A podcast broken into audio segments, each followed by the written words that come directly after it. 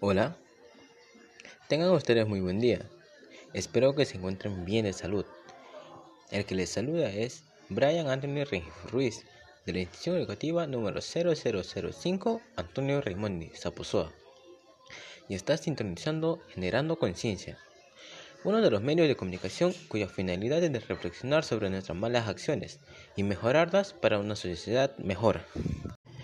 En esta oportunidad trataremos acerca de la contaminación del aire, debido al alto índice de muertes ocasionados por la presencia de materias en forma de energía, implicando el riesgo o daño grave para la salud de las personas. Hoy conocerás cómo el hombre es tan imprudente en su espacio en el que interactúa, cómo estas acciones o labores cotidianas afectan a la sociedad.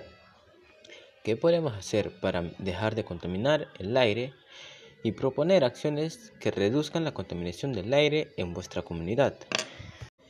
Debemos entender como contaminación del aire a la quema de combustibles fósiles, tales como el carbón, petróleo y el gas, la actividad del hombre, y estas sean agricultura, ganadería, pesca, expansión de bienes y servicios, etc. El transporte público y privado, residuos orgánicos u inorgánicos, gases expulsados por las industrias, erupciones volcánicas, incendios forestales, entre otros. Dichas actividades que durante su obtención se generan partículas sólidas y gases en el aire, las cuales al mezclarse se forman la contaminación o también denominada como smog, implicando el riesgo en la producción de bienes y el desarrollo sostenible, afectando gravemente a los animales, seres humanos y demás ecosistemas. Además, una fuente principal es la producción de energía eléctrica, pero no es la única. Esto se debe a la quema de carbón durante su obtención, por parte de las centrales eléctricas y otras demás plantas basadas en el diésel. Estos son los más frecuentes, pero que hasta ahora no tomamos medida alguna para mitigar su producción desmedida y generar menos contaminación. A nivel mundial, existen empresas trabajando diariamente para su obtención, así como también existen otras que se encuentran elaborando sus proyectos, analizando los bienes para poder ser explotados, debido al poco abastecimiento a la ciudadanía. En el Perú, muchas personas sufren por no tener a su disposición este servicio, como también otros que son de mayor importancia en todo hogar pero asimismo ellos tratan de solventarse mediante sus propias creaciones o inventos. Por ejemplo, mientras visitaba un tiempo la chacra de mis abuelos, me di cuenta que no tenían la posibilidad o los recursos para tener luz eléctrica. Ellos me comentaron que durante mucho tiempo se pasaban la noche a oscuras, sin poder tener una buena visión ante alguna emergencia. Pero un día, mi abuelo tuvo la magnífica idea de crear su propio mechero de querosene la cual lo creó en una lata de leche con un pedazo de trapo y un poco de querosene. Lo puso a prueba y sí, su creación fue eficaz. Desde ese día ya no tendrán la urgencia de cenar apresurados o de entrar a su cuarto a descansar muy temprano, o lo de cerrar a sus animales antes de que sea de noche. Desde ese día su vida cambió totalmente, ya que sus animales tenían más tiempo de pastoreo y ellos podrían cenar tranquilos. Pero a pesar de todo, dicha creación generaba un beneficio a mis abuelos, así como también un beneficio ante el medio ambiente y la salud de ellos. Cuando yo les pregunté sobre los beneficios que les trae, esto fue lo que me respondieron. Ay, hijito, si supieras cómo era antes nuestra vida, todo apurado. Cuando ya eran las 4 de la tarde, yo principalmente tenía que hacer la cena y al mismo tiempo cerrar a los animales junto a tu abuelo. Y en caso de que faltara uno, nos podíamos a buscar por casi toda la chacra hasta encontrarlo.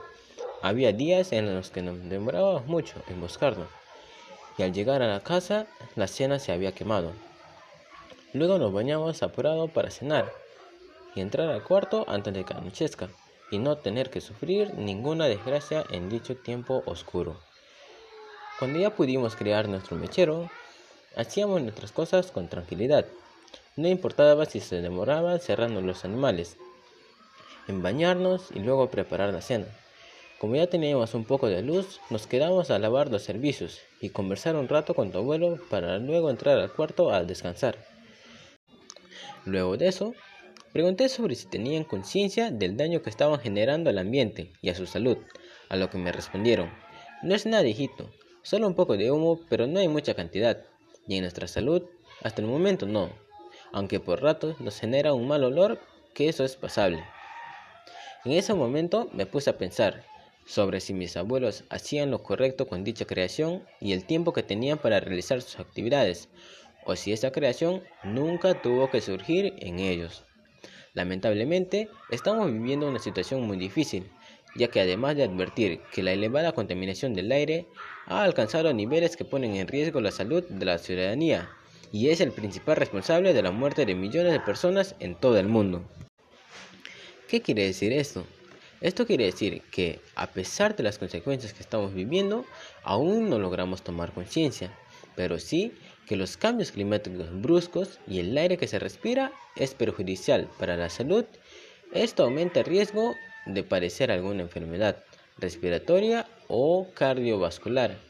Podemos mencionar algunas enfermedades como neumonía, bronquitis crónica, cardiopatía isquémica, asma bronquial, cáncer al pulmón, entre otros. Muchas personas dicen que los causantes o personas que practican estas actividades son los que más se perjudican. En cambio, las personas que no practican dichas actividades no sufren ninguna de estas consecuencias. La verdad es que no, no señores. No necesariamente porque yo contamino, yo me perjudico. Eso es creíble, así como también no. ¿Por qué?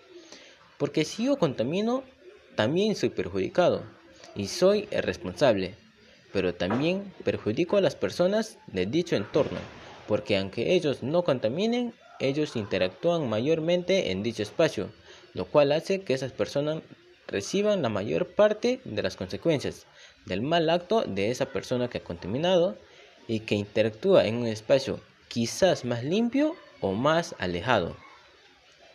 Asimismo, entre las causas que ocasiona esta situación se encuentran diferentes actividades humanas que son practicadas en mayor instancia en nuestra vida diaria. Como primer punto tenemos el hogar, una de las máximas fuentes de contaminación por la combustión fósil, tales como la madera, las cuales utilizamos para cocinar, prender fuego, etc.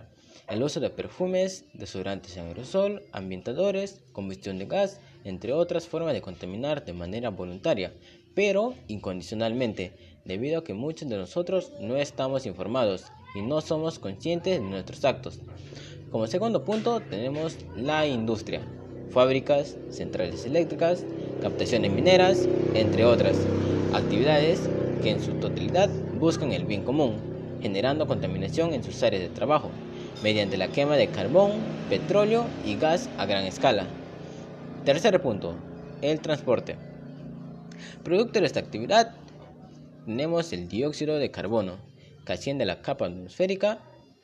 La contaminación por esta actividad representa casi un cuarto de emisiones de dióxido de carbono, que es en aumento masivo debido a la excesiva población y vehículos motorizados a gran cantidad.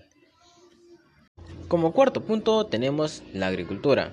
Dentro de la agricultura, la actividad ganadera es primordial en todo fundo o chacra lo trabajamos en cantidades grupales, ya sea para crianza o negocios, pero no nos fijamos en lo que pueden causar o perjudicarnos, ya que estos producen metano y amoníaco, causando y ocupando casi el 24% de gases productos del efecto invernadero.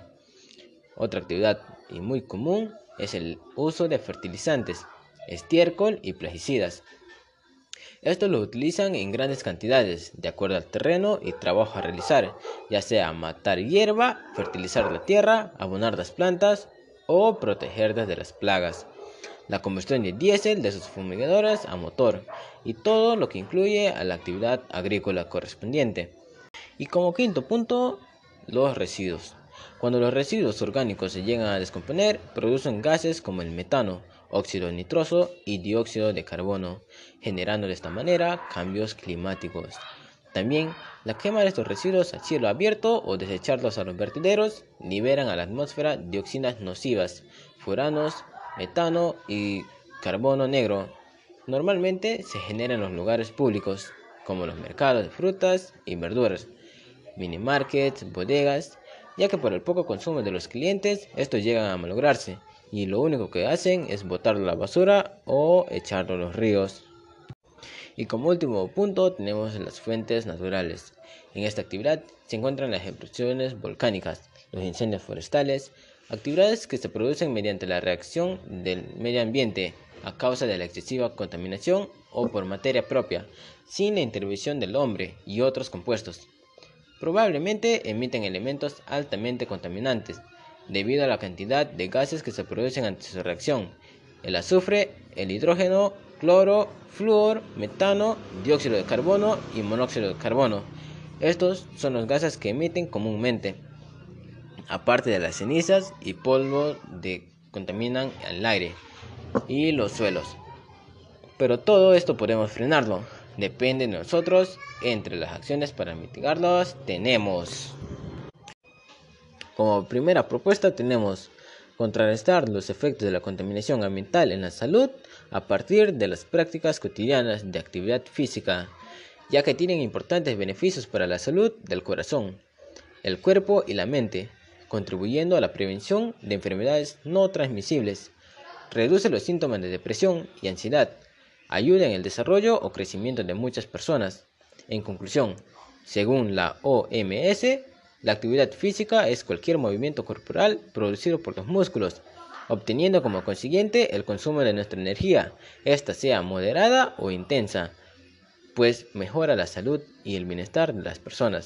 Asumir la autoestima como un valor personal para brindar alternativas de solución a problemas diversos.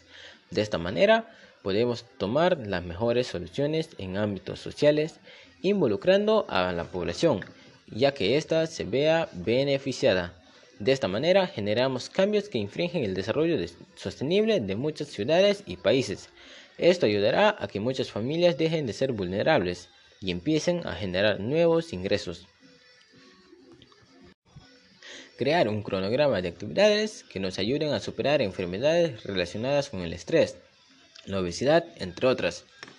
Por ello, propongo realizar en un ambiente amplio y de ser necesario al aire libre, plantear la mayor cantidad de participantes y diversos juegos de dinámica, tomar en cuenta que todos participen de forma armoniosa y pasiva para no generar un conflicto entre los participantes.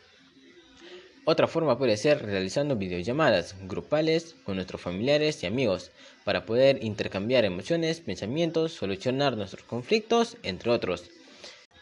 Disminuir la cantidad de residuos sólidos que producimos en casa mediante una proyección de acciones que mejoren nuestra calidad del aire y entorno.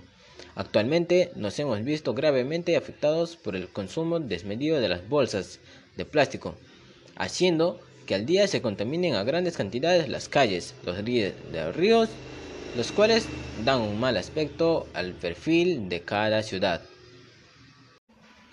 Muy bien, con todo lo mencionado, estoy seguro que empezarás a tomar conciencia, reflexionando sobre toda la información presentada y sobre todo, ayudándonos a conservar nuestros recursos naturales, regular el uso de nuestros hogares, reduciendo el uso de productos contaminantes, debido a que en los últimos años nos hemos visto gravemente afectados. Finalmente, te invito a formar parte de la comunidad reductora, productora de mejoras en nuestro entorno con el fin de contribuir y construir lazos entre las personas y el medio ambiente para su cuidado y mejor conservación, basándonos en los beneficios a futuro, ya que muchos de estos se están viendo afectados principalmente por el efecto invernadero y los rayos ultravioletas, los cuales fueron causantes de pérdida de muchas vidas, de personas y animales, aparición de diversas variedades de enfermedades, muchas que hasta la actualidad no se encontraron medicina alguna.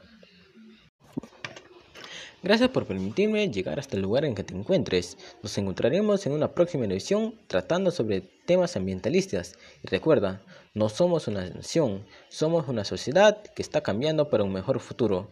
Porque esto es Generando Conciencia. Me despido. Hasta la próxima.